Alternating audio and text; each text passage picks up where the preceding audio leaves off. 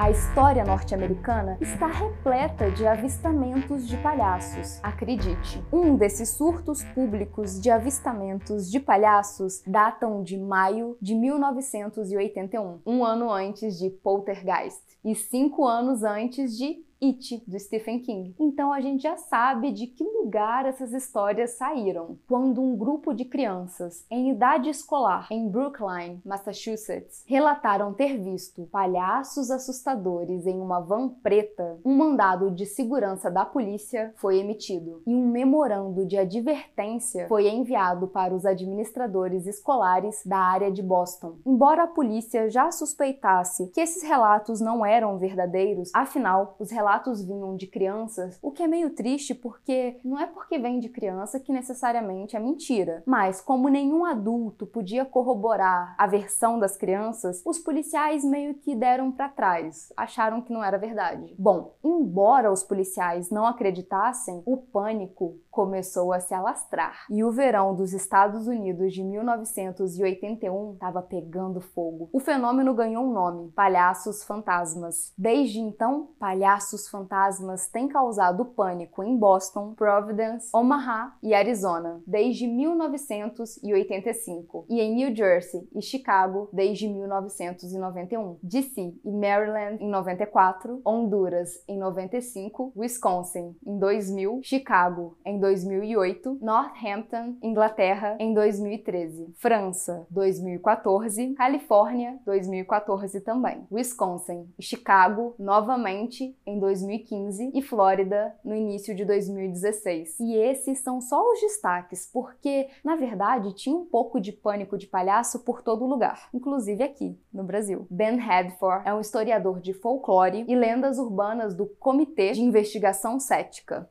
Ele também é autor do livro Os Marcianos Pousaram, uma história de pânicos e boatos movidos pela mídia, que examina o pânico social em massa. E Bad Clowns, Palhaços Malvados, de 2015, que também é de sua autoria, examina a história dos palhaços malvados na cultura popular. Em cada livro, Ben coloca a história dos palhaços malvados em um contexto, do infame pânico satânico dos anos 80 ao pânico de crianças crianças jogando Pokémon no final dos anos 90. A primeira onda desses palhaços começou nos anos 80, junto com os novos temores de sequestros de crianças que a gente já falou nos vídeos sobre pânico satânico, que circundava aqueles boatos de crianças participando de rituais em creches, escolas, etc, que a Ana fala muito melhor do que eu em outro vídeo aqui do canal que vocês poderiam assistir. O pânico de palhaços tem implícito a pedofilia. Acrescente a isso sequestros, uma estética macabra na forma de palhaços enlouquecidos e renegados pela sociedade, e você tem aí a receita básica para um pânico satânico, só que com uma outra roupagem. Aqui a gente não está falando especificamente de Satanás, e fica bem claro que poderia ser qualquer outra figura, inclusive um palhaço. O nome disso é histeria. A gente chama de pânico satânico porque ficou mais conhecido dessa forma. O pânico moral geralmente surge em meio a um desconforto, uma mal-estar social. Pode-se argumentar que esses pânicos morais ressurgiram em um momento em que a narrativa do país os Estados Unidos, estava na prosperidade e estabilidade que o país emergia sob o governo de Reagan. As ansiedades reprimidas do país tiveram que encontrar uma lacuna, uma brecha, uma forma de serem extravasadas, e nada como a figura de um palhaço psicótico e do ocultismo desconhecido. Matthew Desson, do Slate, aponta que Pennywise, a ameaça central de It,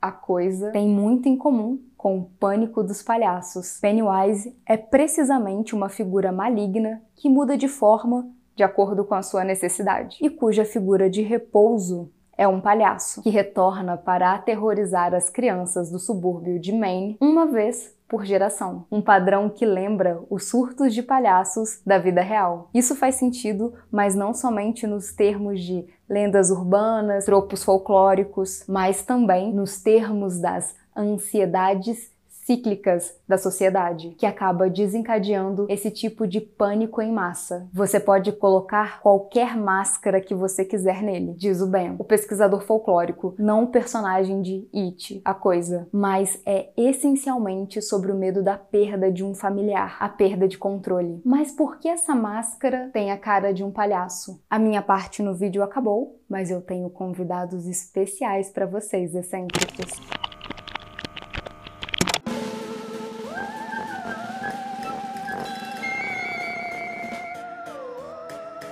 Redford disse que, apesar da imagem popular dos palhaços na América como figuras felizes, a realidade é que os palhaços sempre tiveram um lado obscuro. Sempre pensei nos palhaços como sendo felizes e bons, mas na verdade, se você olhar para a história dos palhaços, ele é um personagem muito mais ambíguo, disse ele. Se você olhar para o palhaço como um arquétipo, às vezes eles eram bons e às vezes eram ruins. É uma pergunta enganosa de se fazer. Quantos palhaços se estragaram? Porque eles nunca foram realmente bons. Eles sempre tiveram essa dualidade. O lado maligno do palhaço sempre foi central na sua natureza. O tropo começou com a parte dos arquétipos mais tradicionais dos trapaceiros em todo o mundo, como o bobo da corte, o tolo e o arlequim. Bom, o palhaço desempenha o papel do artista irônico, cuja dualidade reflete a escuridão e a leveza intrínsecas da própria humanidade. Ao jogar essa dualidade por meio da sátira, o palhaço historicamente serviu como uma ferramenta de feroz subversão social e política. Ansiamos pelo lado divertido e caprichoso do palhaço, mas o lado sombrio do mesmo muitas vezes revela verdades bárbaras sobre a natureza humana. Após o iluminismo no século XVIII, esse paradoxo começou a produzir manifestações sinistras. Punch and Judy é um show de marionetes tradicional com Sr. Punch e sua esposa Judy. A performance consiste em uma sequência de cenas curtas, cada um representando uma interação entre dois personagens, mais tipicamente o Sr. Punch e um outro personagem que geralmente é vítima da palhaçada do próprio Sr. Punch. O personagem do Punch ilumina o amor alegre do público pela violência misógina. Narrador de O Barril de Amontilhado, de Edgar Allan Poe, realiza sua busca sangrenta por vingança enquanto sua vítima está vestida de Arlequim, parte de um tema mais amplo do século XIX, de associar pantomimas e arlequins com assassinato. Como a cena arrepiante da ópera Pagliatti, em que o palhaço de Pavarotti, consumido pelo ciúme da sua amante na vida real, a mata no palco e declara La comédia é finita, ou a comédia acabou.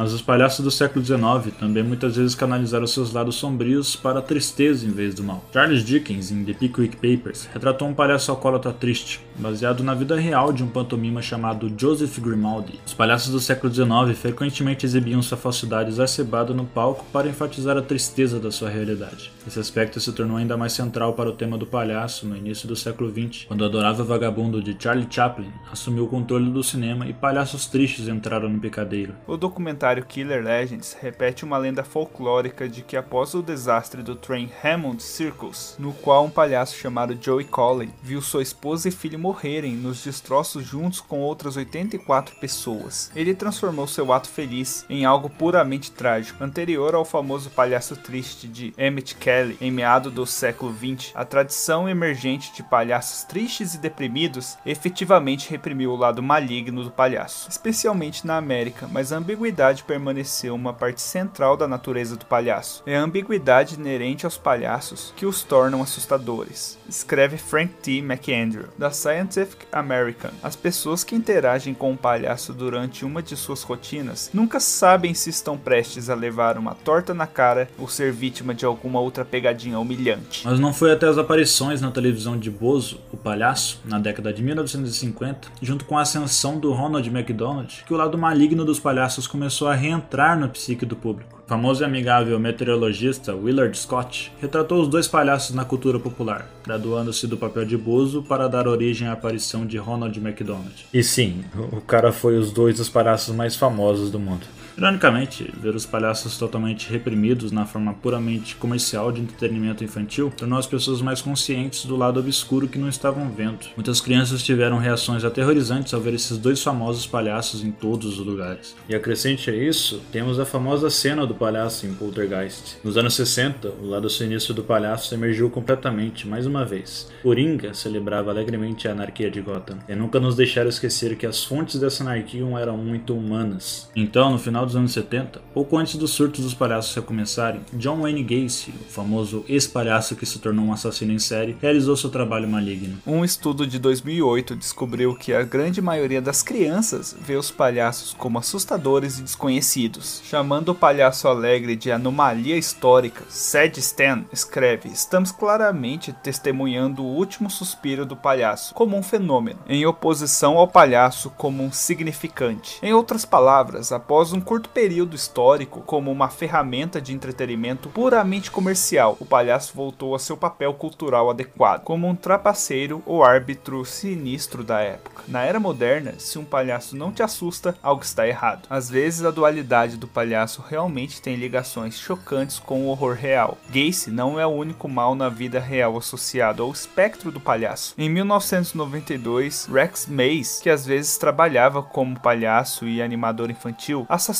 brutalmente duas crianças. E quando James Holmes realizou um massacre em 2012, em um cinema em Aurora, Colorado, ele fez vestido como Coringa na estreia de Dark Knight Rises, que foi associado à violência dos palhaços. Usando com base nessa informação, os palhaços sempre tiveram uma faceta macabra na cultura pop também, como o próprio Coringa citado, onde vemos na HQ Piada Mortal, por exemplo, um palhaço tentando provar que todo mundo é maluco, só basta ter um dia ruim e que não somos tão diferentes de um palhaço. E também temos o Pennywise de It, escrito pelo Stephen King, cujo é um palhaço monstruoso. Porém, certamente uma coisa que os palhaços nunca tiveram foi uma história de dirigir vans assustadoras por um bairro suburbano ou perto de um pátio de escolas em busca de crianças para sequestrar. Redford disse que em seu maior medo relacionado ao pânico atual dos palhaços não são os palhaços, mas as pessoas comuns. Os rumores podem ter consequências reais, disse ele. Minha preocupação é que as pessoas comecem a reagir de forma exagerada ao que é essencialmente uma farsa e uma lenda urbana, pois afinal nenhum palhaço real esteve envolvido no grande surto dos palhaços assassinos de 2016.